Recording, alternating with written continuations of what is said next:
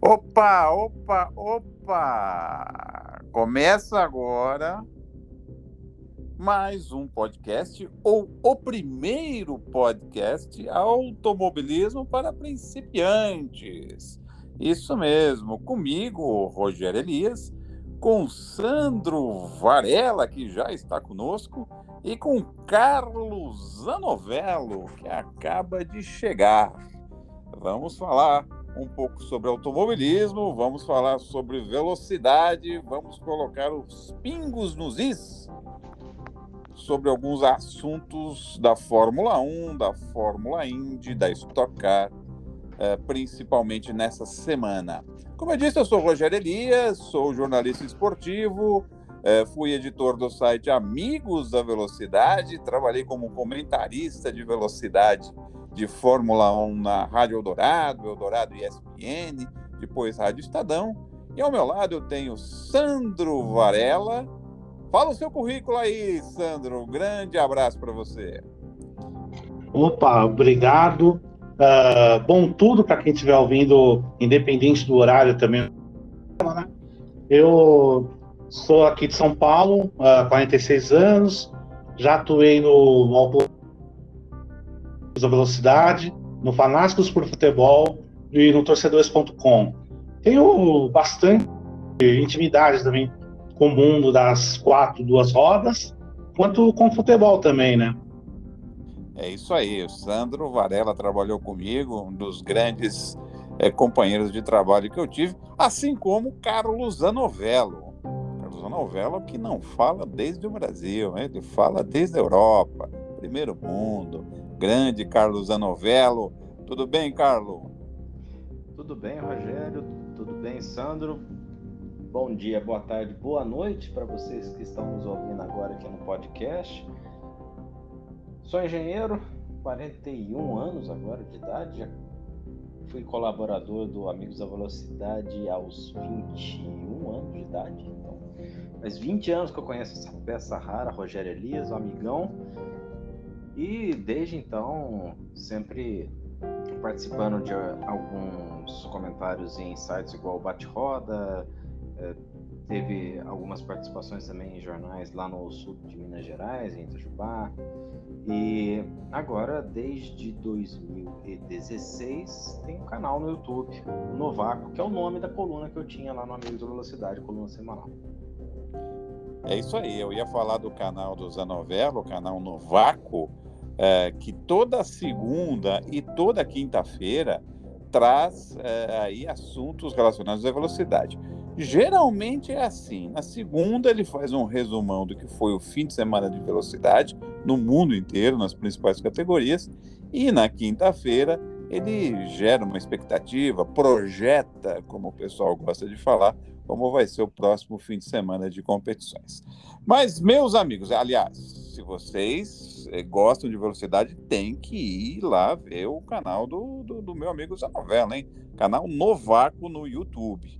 Assim como curtam o nosso canal Automobilismo para Principiantes, que também está no YouTube e agora estreia em podcast em todas as plataformas possíveis, espero eu, a partir é, dessa semana a gente vai estar em tudo quanto é FI aí, Spotify outros vários FIs aí. Meus amigos, é, eu conversando com o Carlos Zanovello, é, logo após a corrida do último domingo, corrida de Fórmula 1, é, lá na Espanha, é, que teve a vitória de Lewis Hamilton, é, numa tática, né, numa estratégia diferente, mas não invencível, o Zanovello ficou louco, mas ele falou: eu preciso falar da tática da Red Bull. Então vamos começar com esse assunto: tática, estratégia. Zanovello, o Sandro já falou coisa parecida no próprio domingo no nosso, no nosso, uh, na nossa live logo após a corrida.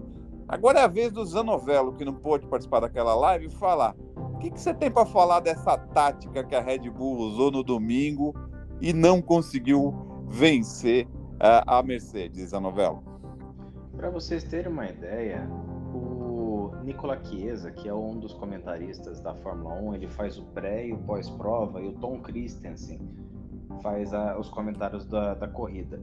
Nenhum dos dois entendeu o que a Red Bull fez, porque antes da corrida, cerca de duas horas, o perfil oficial da Pirelli no Twitter publica uma foto mostrando quais são os sets de pneu novos que cada piloto tem disponível para usar na corrida.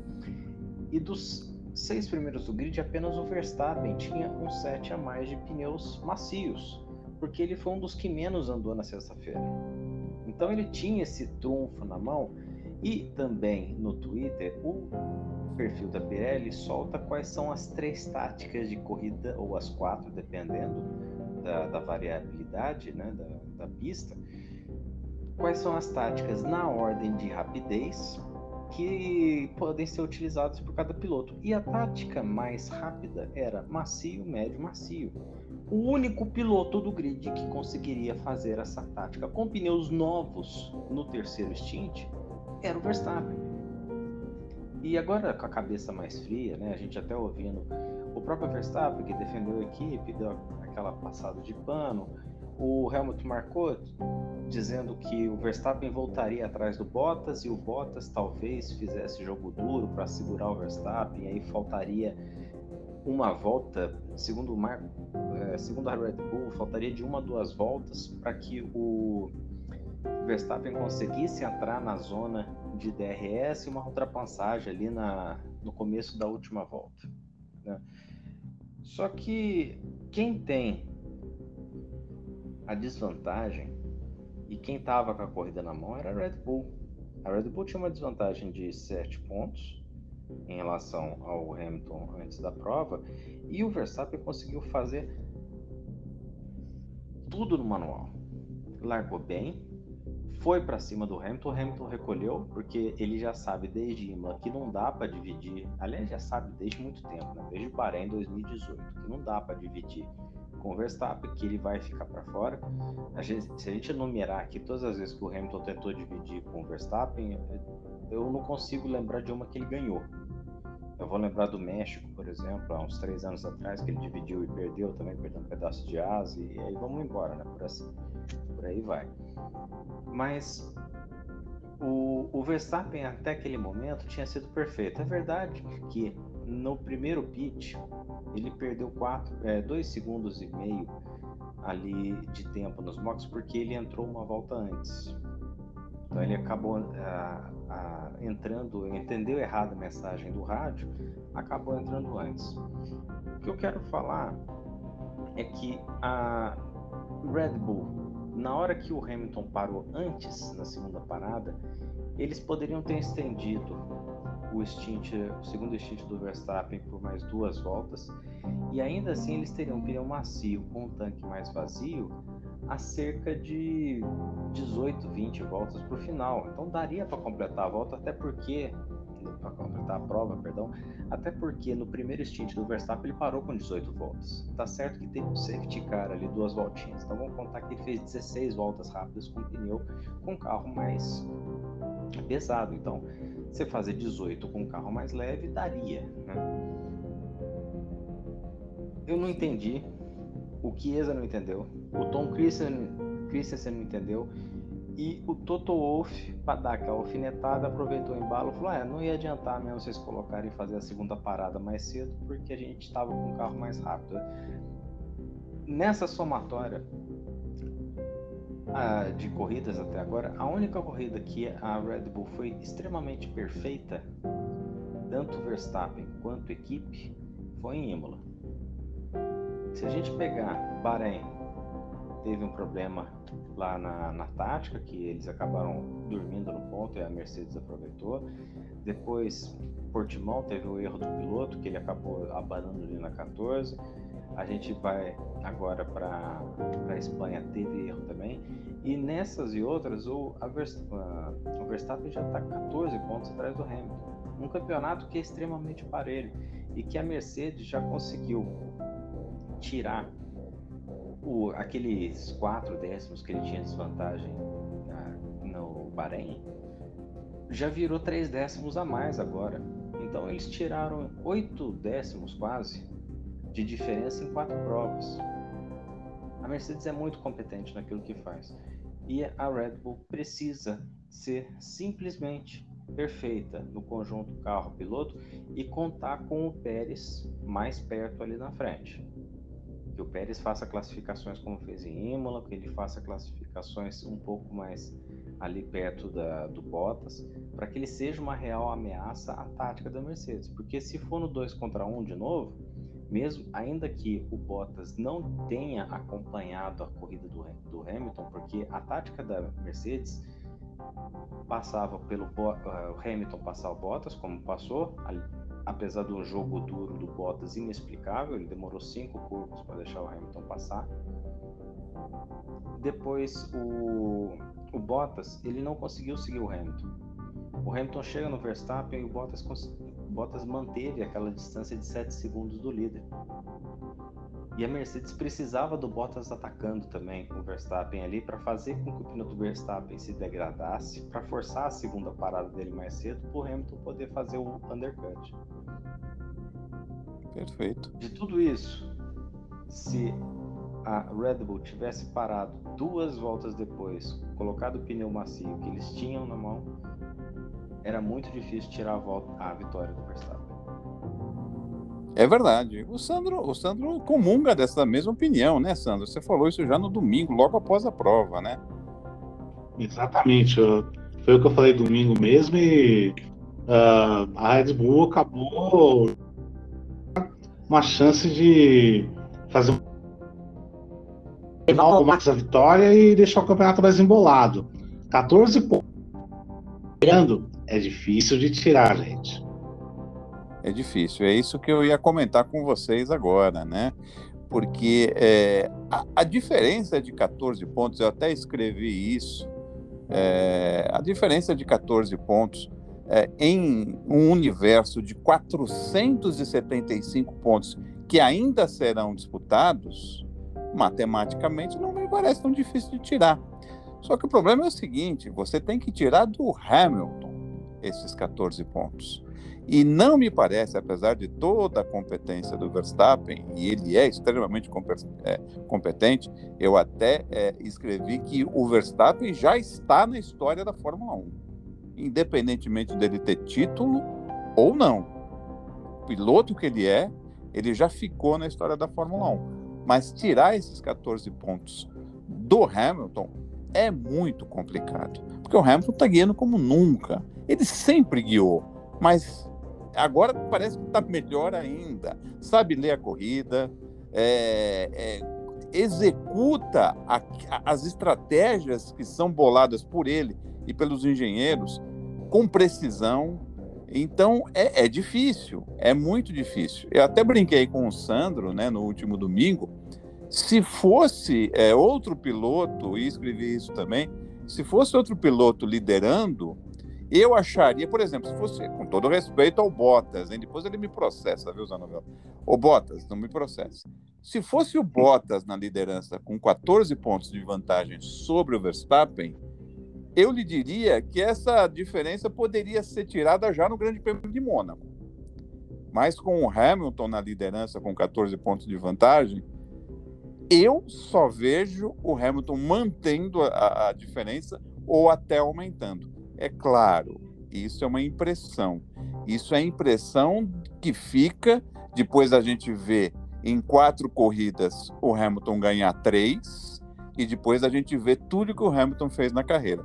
Tô errado, Zanovel? Não, não tá. O, Hamilton ele atingiu uh, já há algum tempo e a gente, eu pelo menos, não consigo enxergar um teto para o crescimento do, do Hamilton. Para mim, ele não chegou no topo ainda. E ele consegue se desconstruir frente a uma adversidade e se reconstrói mais forte. É, se a gente for lembrar do, daqueles desenhos, é, daquelas séries japonesas, né, que o matava o monstro pequeno, aí o inimigo ia lá fazer o monstro crescer, você tinha que chamar o super robô para matar o monstro. Não tem o super robô ainda para matar o monstro, Ele se apoderou de uma forma de pilotagem que e, e leitura de corrida e concentração. O Hamilton na hora que ele é ultrapassado pelo Verstappen, a, as duas primeiras voltas o Verstappen consegue abrir 1.8.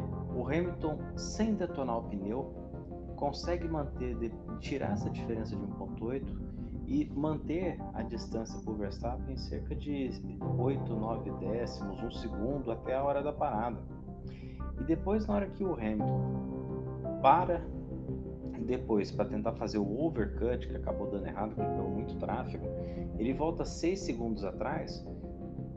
Sete voltas depois, ele está 2 segundos atrás do Verstappen de novo. Então, não tem hoje alguma situação que você fala agora o Hamilton desaba Teve aquela de Imola, mas o, o Hamilton conseguiu dar ré, voltou de nono para segundo e está aí líder do campeonato agora.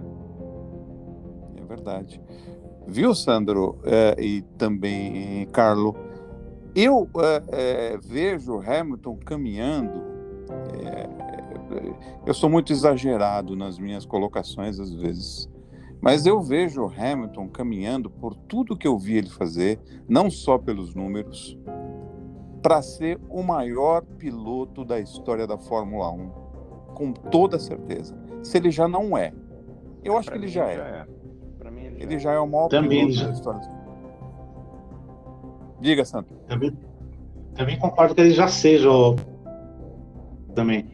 Até porque também tem uma coisa também que eu já falei nas nossas lives e vou reiterar aqui também.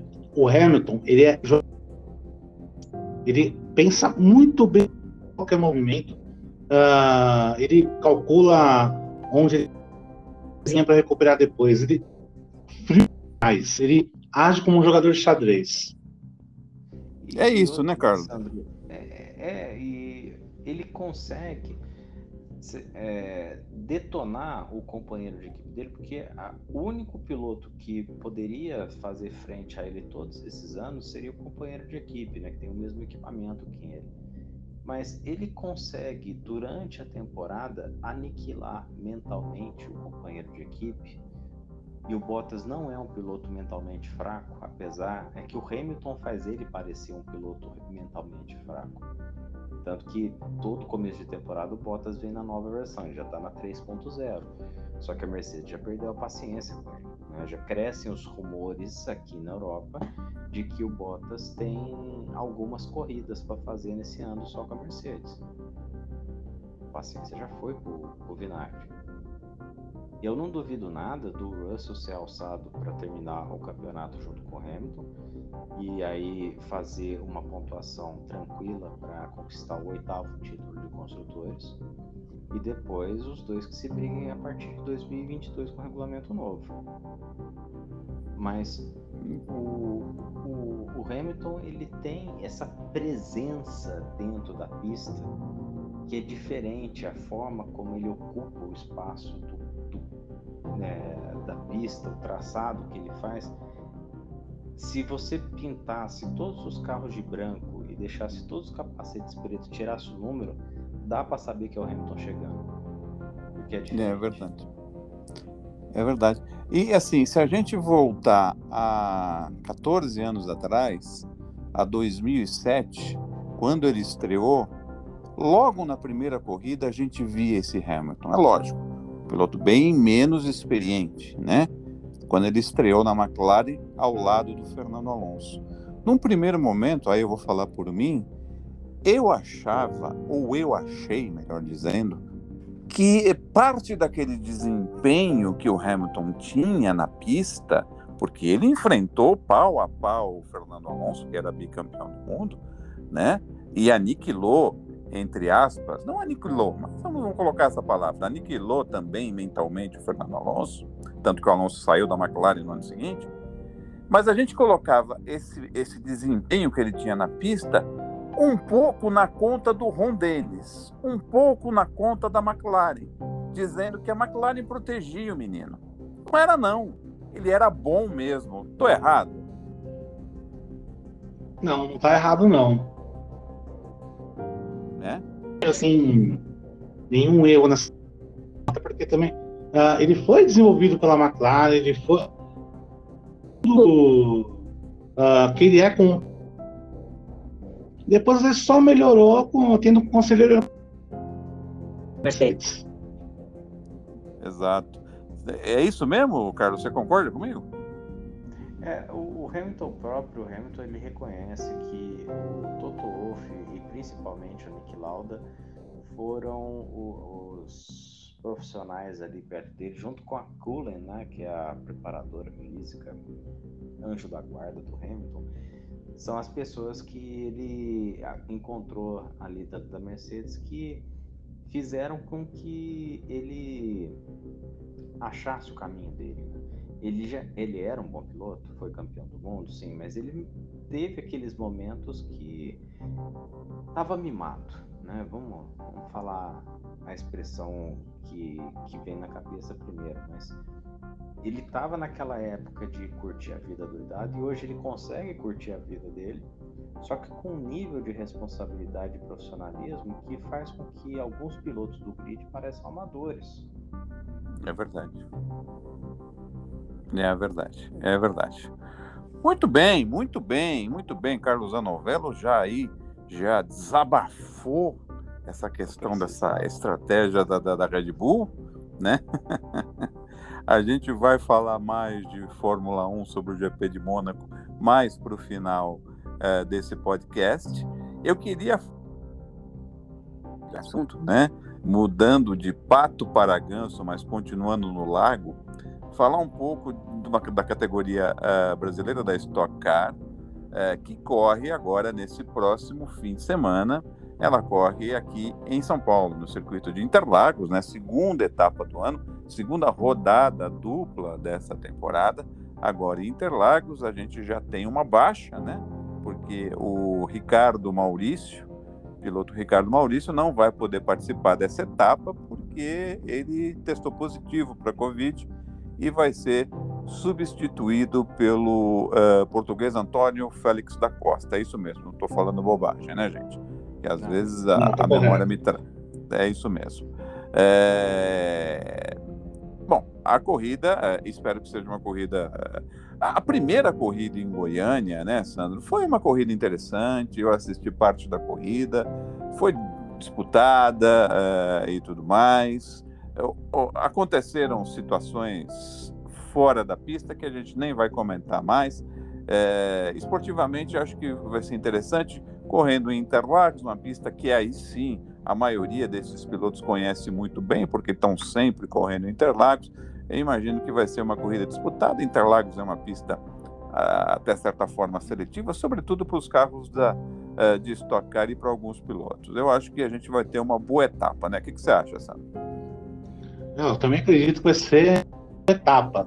Uh, o pessoal vai mostrar serviço também em relação à primeira que não pontuou bem, gente como Barrichello, como também vai querer reagir. Vai ser é. bem divertido o final de semana. Vai, vai ser divertido. A gente, a gente repete aqui, né, essa novela, que é o grid da Stock é um grid muito qualificado. A gente tem pilotos de altíssimo nível. Você vê, sai o Ricardo Maurício, que é um pilotaço, e vem o Antônio Félix da Costa, que é outro ótimo piloto. Fora isso, a gente tem Tony Canaan, Rubens Barrichello, Felipe Massa, Nelsinho Piquet, Thiago Camilo, Daniel Serra e por aí vai. Né? Então a gente tem um, um grid extremamente qualificado. Você tem alguma expectativa, alguma uh, curiosidade sobre essa prova, Zanogal? É, para mim, os carros do, do Meinha, eles vão dominar essa prova, né? Como sempre tem andado muito bem em Interlagos nos últimos anos. O, o próprio o Ricardo Maurício, que não vai correr, ele já venceu algumas provas nos anos anteriores. A gente teve algumas corridas do milhão também. A gente não pode descartar o Thiago Camilo, né, com é um piloto que casa muito bem com a pista de Interlagos, o próprio Cacá Bueno, que parece que esse ano está numa vertente melhor do que ele teve no ano passado. Realmente, o ano passado, o Kaká, apesar dele estar tá, até certo ponto na briga pelo campeonato, muito por causa daquela pontuação dobrada na última corrida, mas ele estava, né? Então, a gente consegue pensar num, numa prova com mais alternativas na Stock Car comparado com o que foi Goiânia. Eu acho que a prova de, de Interlagos, justamente por todo mundo conhecer, a gente vai ter uma, uma prova bem, bem interessante e agora com duração maior, né? 30 minutos cada prova, que é uma duração para o nível de estocar. Eu acho curta ainda 30 minutos. Eu faria uma corrida de 40 minutos no evento principal no domingo e uma corrida mais curta no sábado de 25 para não detonar o equipamento também, elevar muitos custos. Mas estocar está nessa fórmula de duas de 30 agora, vamos ver como é que vai ser, né? Porque na prova passada foram corridas mais curtas. Sim. Vai mudar um pouquinho a dinâmica. É, vamos, vamos ver. Espero que seja, seja uma etapa bem divertida de assistir, né? Uh, eu queria, uh, uh, pegando o gancho da Stock Car e pegando o, a questão do Ricardo Maurício, que ele não vai disputar essa prova, e pelo regulamento da Stock Car, essa prova pode ser uma das quatro provas, das quatro corridas que ele poderá descartar né, ao longo do ano. É, no regulamento da Stock Car, é, cada piloto tem que descartar quatro, quatro provas, perdão, quatro corridas, as piores quatro corridas.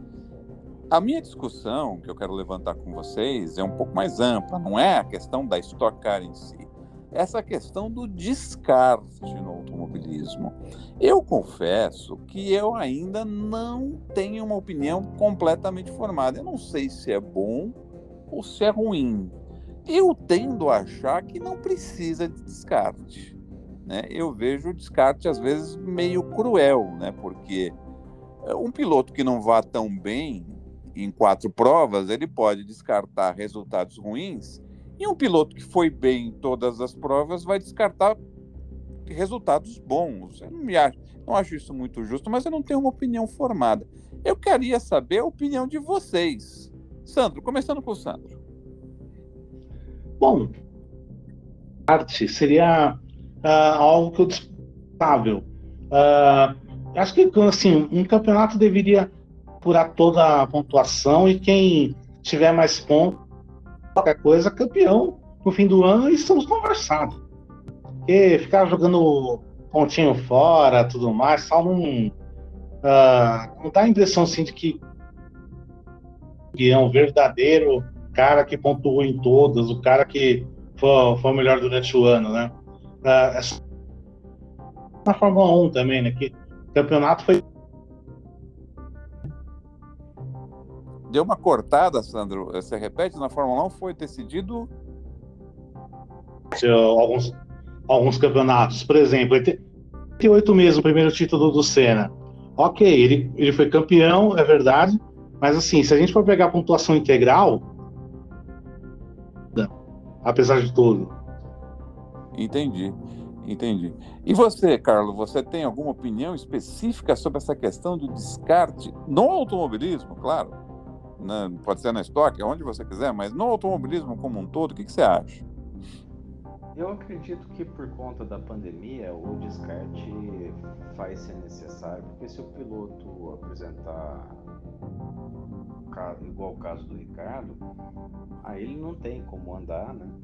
E acaba não tendo a chance de, de pontuar. Ainda que no caso da Stock, os pontos descartados eles contam como critério de desempate. Então, se dois pilotos fizerem 200 pontos depois de descartes, mas o piloto A tem mais pontos somados do que o piloto B, contando as corridas descartadas, então o piloto A será o campeão.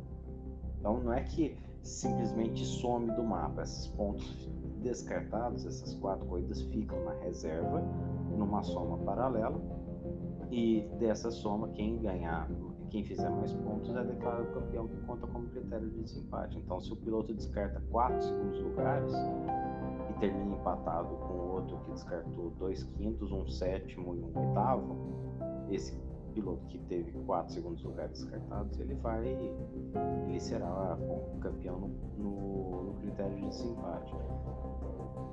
Se a gente tivesse descarte na Fórmula E, por exemplo, o Boemi teria tido mais chances de ser campeão frente ao Lucas de Graça. Naquela temporada, o Boemi ele perdeu uma prova para fazer as 24 horas de Le Mans. Então, eu concordo que somou mais ponto é campeão até para critério de entendimento.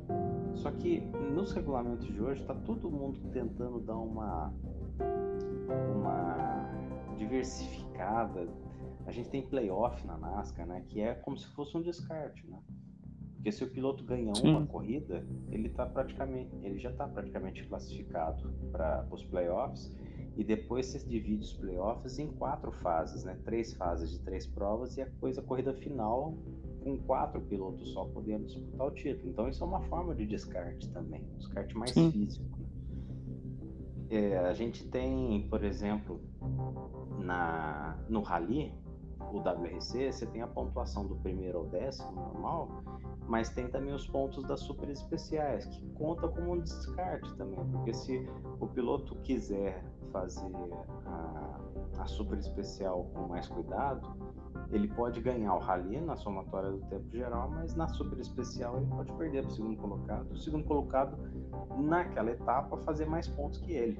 Isso pode acontecer também, porque você é 25 18, dependendo da quantidade de super especiais, o segundo colocado pode passar o primeiro na, na pontuação geral, que é uma aberração, mas pode acontecer. Eu... Entendi. Diga, diga. Não, eu acredito que essa história hoje está tão diversificada que sabe que é pandemia, né? Eles precisam. Tá, os pilotos sabem que a pandemia não tem esse controle, por exemplo, né? que dá para fazer a bolha, que piloto é testado a cada 15 minutos. Né? Ele acorda já tem alguém com um palito dele né? para poder fazer o teste. Entendi. É, é verdade. É, assim, com relação a, a, a, esse regulamento dentro da pandemia, eu sou completamente a favor. Né? Estou falando agora da Stock Car especificamente. É, perfeito, eu acho que está certíssimo. Dentro da, desse, é, dessa situação né, que a gente está vivendo, é, tem que ter esse descarte, é, é, mais justo, né? Mas ainda acho, é, é, aquela história, né? A questão do que acho que o, o Zanovello falou, é, a palavra correta, a questão de entendimento, né? É, de ficar mais claro quem é o campeão, quem foi o melhor piloto. Talvez seja uma, uma, uma questão de se acostumar com os outros tipos de competição, né? A NASCAR, de certa forma, ela está quase virando uma eleição americana para presidente, né? Porque vota todo mundo e não ganha quem recebe mais voto, mais ou menos. É, e, e, a, e, a, NASCAR é aquele negócio, né? Você pode se classificar por pontos se você ficar entre os 16 primeiros. Agora, se você ganhar uma corrida, basta você ficar entre os 30 primeiros.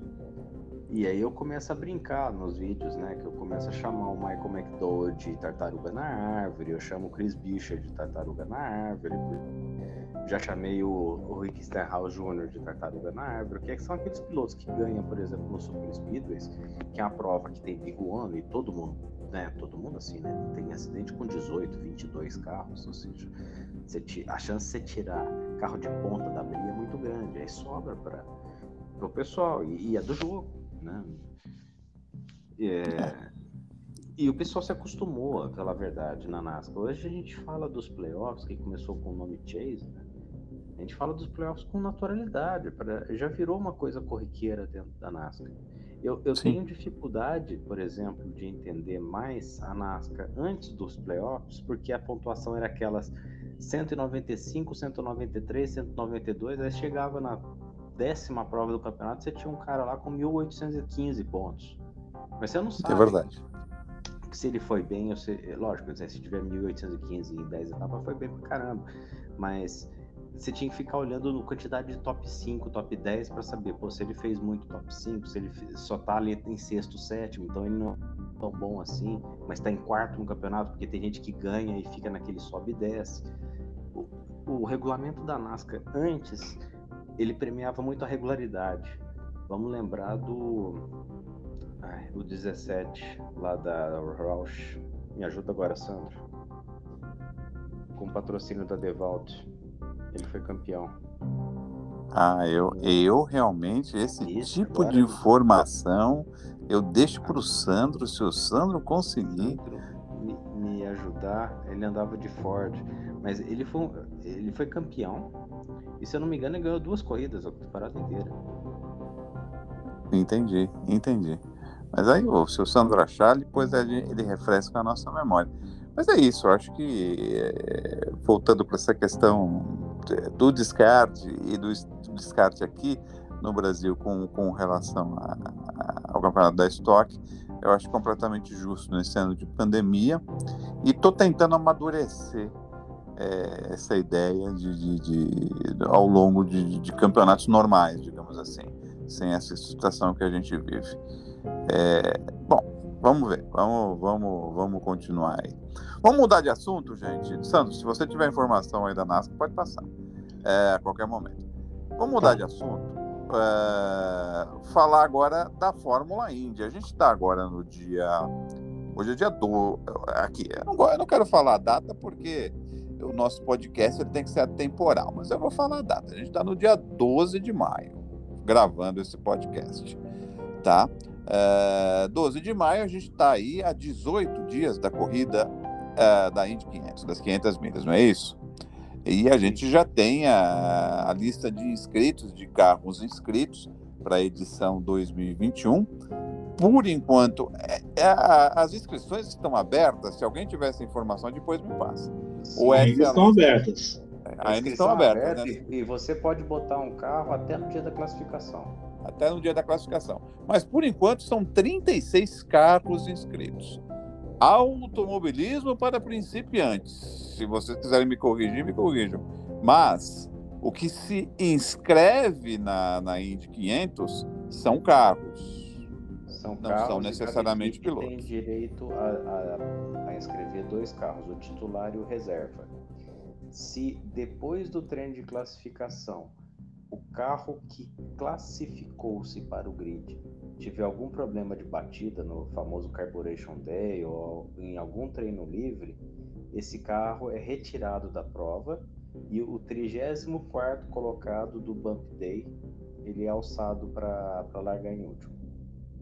Perfeito. Perfeito. Então a gente tem, por enquanto, 36 carros inscritos para 33 vagas, né? É, a gente já teve anos muito melhores, né? Com muito mais inscrições a essa altura do campeonato. Mas a gente já teve anos piores também, né?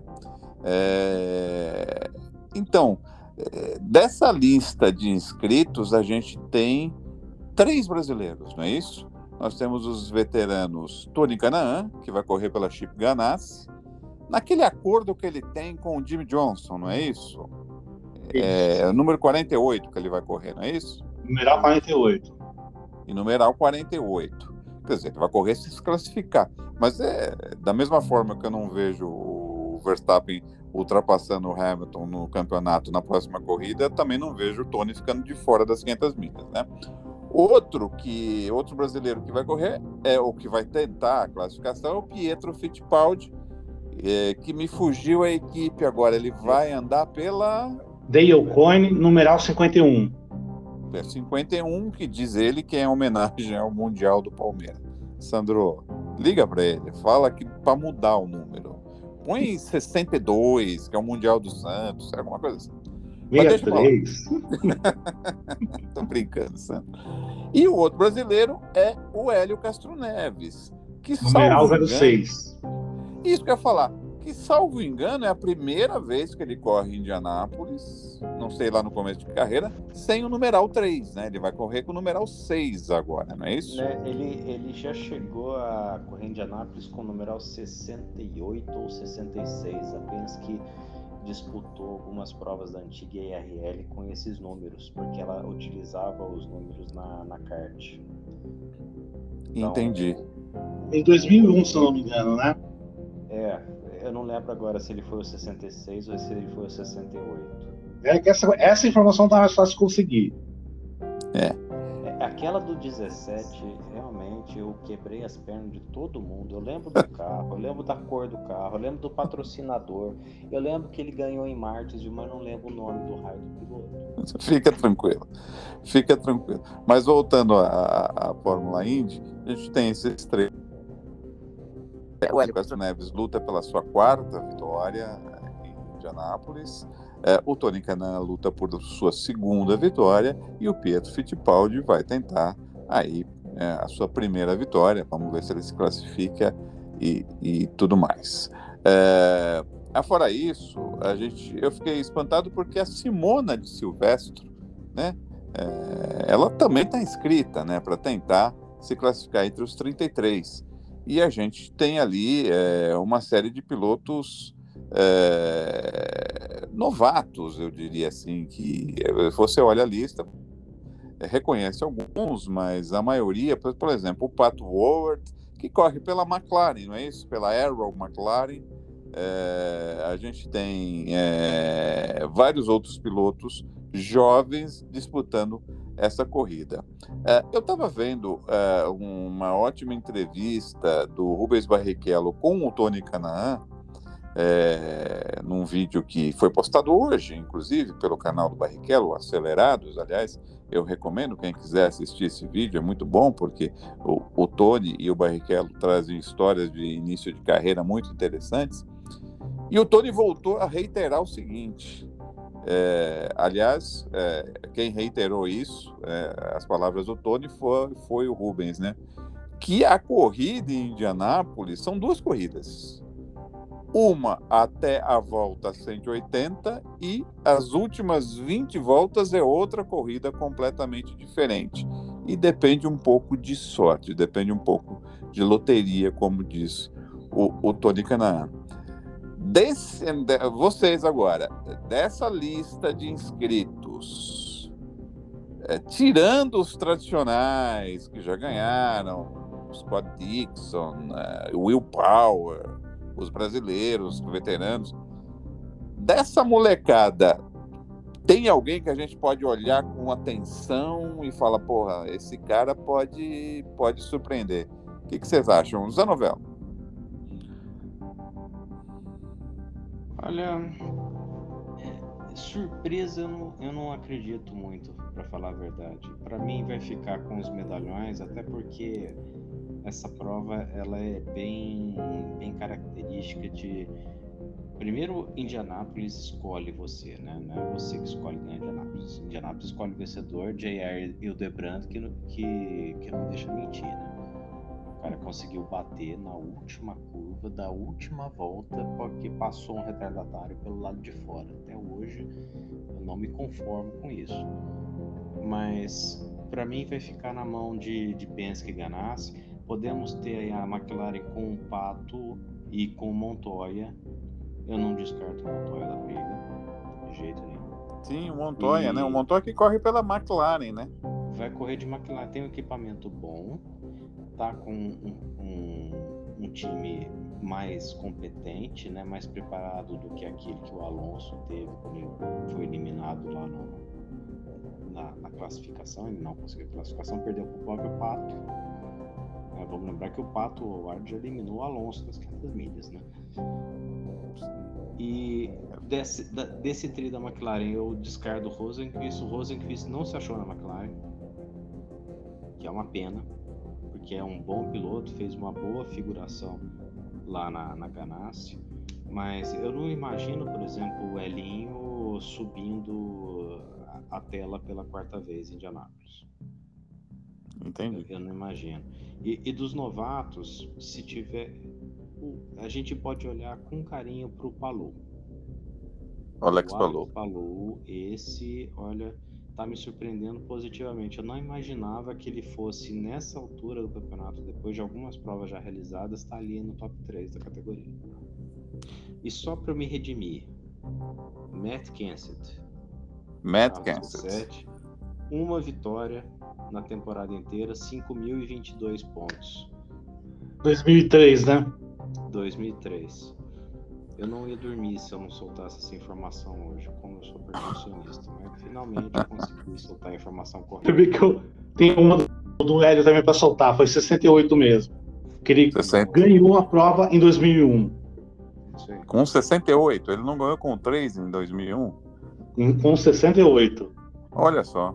Eu, eu, a gente se acostumou tanto, inclusive o próprio Twitter, por exemplo, do Hélio Castro, 9, Hélio Castro Neves, ele tem o 3, né? Estilizado, o Hélio é escrito com o número 3, e eu achava que praticamente a carreira inteira dele na, na Penske ele andou com o número 3, 68. É, é, Sandro, alguma surpresa pode acontecer nessa lista aí de, de inscritos na, na Indy 500 2021? Bom, se for para postar em surpresa, um cara que tá me cheirando zebra de repente é aquele VK, viu? O VK? VK. É. Eu, eu vou apostar no Howard, no Pato Ward, que corre de McLaren. É, como já disse o, o, o Zanovero, ele já deu um pau no Alonso, né? Aliás, o Montoya vai correr com a operação que o Alonso foi montada para o Alonso, não é isso? Eu acho que o Montoya foi convidado para, entre aspas, substituir o Alonso, que não pode mais correr as 500 milhas por causa da Fórmula 1, não é isso? Exatamente. O contrato dele da, com a Alpine não permite que ele ande as 500 milhas, então ano que vem a gente também não vai ver o Alonso nas 500 milhas. É, porque até e como eu tô torcendo pro Montoya ganhar alemã eu tô torcendo pro Montoya ganhar alemã nesse meio tempo, vocês não têm noção. Porque se for, é, até seria possível nessa, nesse ano o, Alonso disputar as 500 milhas, se o contrato dele permitisse lá na Alpine, porque a corrida da, de, de Mônaco, né? Não vai acontecer na mesma data das 500 milhas. Mônaco vai ser no dia 23 e as 500, 500 milhas no, no, no fim de semana seguinte, né? É, muito bem, muito bem. Por falar em Mônaco e mudando de pato para ganso, eu queria fazer uma pergunta para vocês. Agora a gente vai continuar no mesmo lago e voltar a falar de Fórmula 1. Vocês têm mais alguma coisa para falar da Indy? Desculpa. Não, da Indy no momento mais nada. Mais nada. Não, só a curiosidade do, do Hélio, a primeira vitória dele na Penske foi com o numeral 2, não foi com o numeral 3, lá em Detroit. Olha só. É, agora vem à minha cabeça, vocês vão falando isso, e vem à minha cabeça realmente tudo isso. Eu consigo lembrar agora do numeral 2. Do 68 eu confesso que eu não lembro, mas do 2 eu lembro que ele correu com o 2. Muito bem, muito bem. Gente, eu queria saber por que, que a Fórmula 1, automobilismo para principiantes, por que, que a Fórmula 1 corre o Grande Prêmio de Mônaco? Por que, que a Fórmula 1, é, desde 1929, é, quer correr nas ruas do Principado? Uma operação complicadíssima que tem que parar o trânsito, Talvez na década de 29, na década de 30 fosse mais fácil, mas hoje você tem que parar lá a cidade. É, a pista é uma pista muito difícil, muito amarrada, lenta. A, a, a prova tem que ter concessões da, da, da FIA, porque é, ela tem é, 260 quilômetros de, extensão. O regulamento da Fórmula 1, entre aspas, exige que as corridas tenham 305 quilômetros mais uma volta, se eu não estou enganado. O GP de Mônaco ele é diferenciado por, por conta disso. Não tem como ultrapassar. Geralmente, se não acontecer nada de, de, de durante a prova, uh, quem largou da pole ganha a corrida, sobretudo nos dias de hoje por que, Carlos Anovello, que a Fórmula 1 continua correndo em Mônaco? Porque tem patrocinador que paga. Enquanto o patrocinador estiver bancando, vão correr em Mônaco com entre-eixo de 4 metros, com carro com 2,5 metros e meio de largura, que não cabe.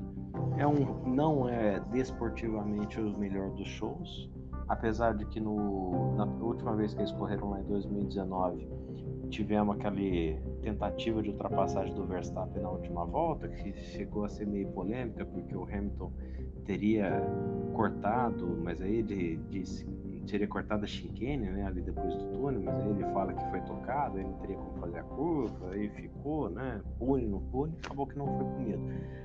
Mas é, é, desportivamente eu concordo, não é um show, já não era na década de 90 né, por causa da velocidade dos carros e a proximidade que, que eles andam um ali do outro, não tem como ultrapassar.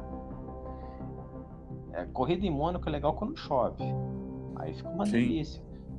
Né? Pra Sim. gente que tá assistindo, né? não para quem tá guiando. Julian Palmer, por exemplo, que eu diga.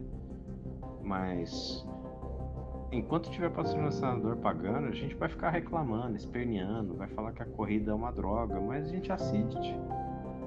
É, a gente assiste. A gente... Então... Diga aí. Então, Sandro, por que corre Mônaco ainda? É, a tradição, né? Ela arrasta uh, negócios, uh, dinheiro, glamour para as ruas de Mônaco, né? E também aproveita, por exemplo, a exibição que tem ali perto com o Festival de Cinema de Cannes e também o pessoal visitando Nice nessa mesma época do ano, né? Aí junta tudo também para poder ter essa visibilidade toda, o glamour reinante na região e tudo mais. Né? É uma grande festança, né? É, é, é, é eu, eu, eu, concordo com os dois. É, é uma grande festa, né? É, é, é o, o creme de la creme, como dizem os franceses, né?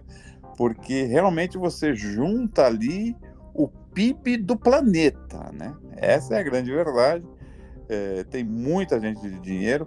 Eu acho que, é, como o Zanovello falou, para você fazer negócios ali é muito, é muito melhor você levar um patrocinador ou tentar o patrocinador tentar fechar negócios é, com... que, por exemplo, em provas dos anos anteriores é, era muito comum você ver também, por exemplo, uma mudança de pintura nos carros ou algum, por exemplo, um capacete cravejado de diamantes ou brilhantes. Só que aquela história do diamante perdido pela Jaguar uns anos atrás, né?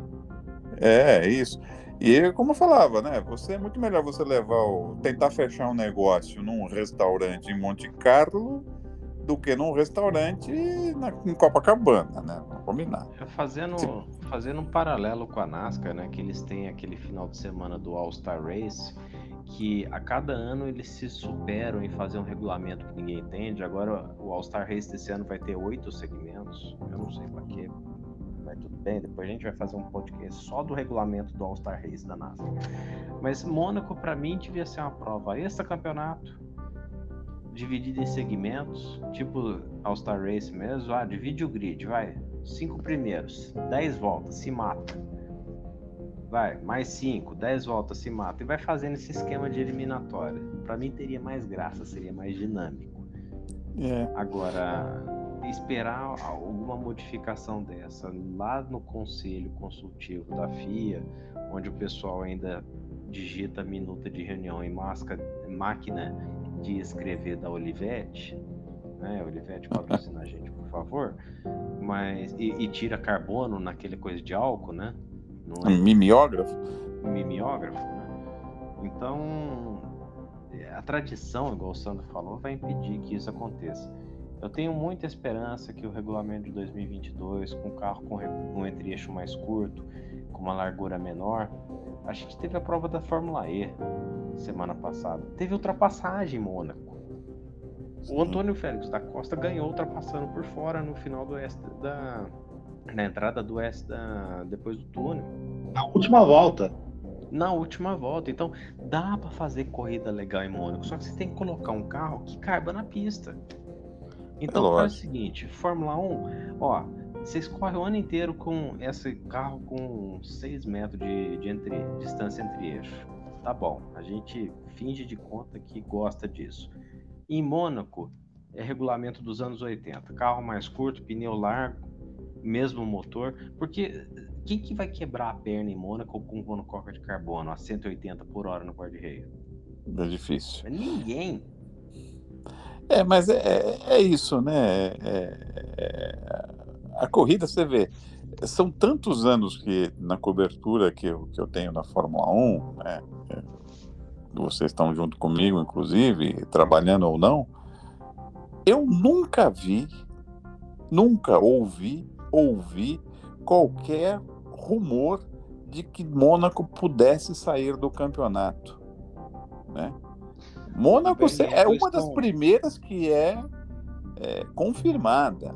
Com é. todas as outras corridas, inclusive as tradicionais, Spa, as tradicionais, Nürburgring, é, quem que mais? É, o Monza. Tinha, o, o Ben tinha uma, uma citação né, que ele falava: ó, Fórmula 1 sem Grande Prêmio de Mônaco, sem Ferrari, eu nem faço o campeonato. É verdade. E eu porque, entendo muito. Diga, diga. Não, porque é o que, é o que dá graça, é o que chama dinheiro para ele, né? É. Ah, toda categoria precisa, igual a gente tem aqui na Estoque a Corrida do Milhão, a Truque tem a, a corrida lá de, de Guaporé, no sul, né? Onde que eles levam mais público, o pessoal faz churrasco desde quarta-feira à noite até a quarta-feira depois da corrida. Então, tem a, a, aquele parte do ambiente, né? E, e Mônaco é o ambiente de glamour, da exclusividade. É, virou um evento além da Fórmula 1, né? É muito além, né?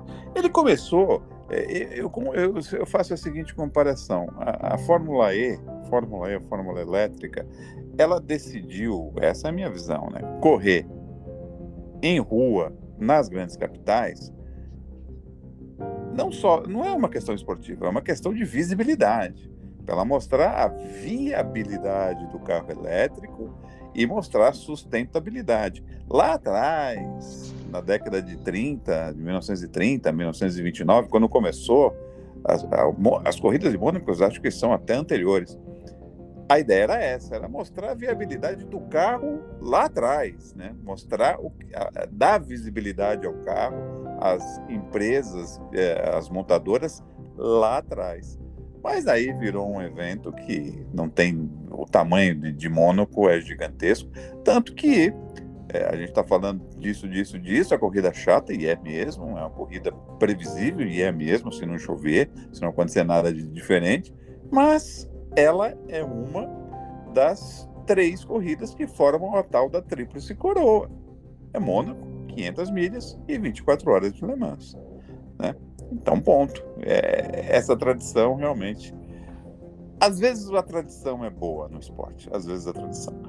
Gente, para corrida, do, é, não desse fim de semana, do próximo fim de semana, eu estava vendo uma, uma declaração do, do, do, Fernando Alonso. O Alonso diz, se diz animadíssimo para a corrida de Mônaco.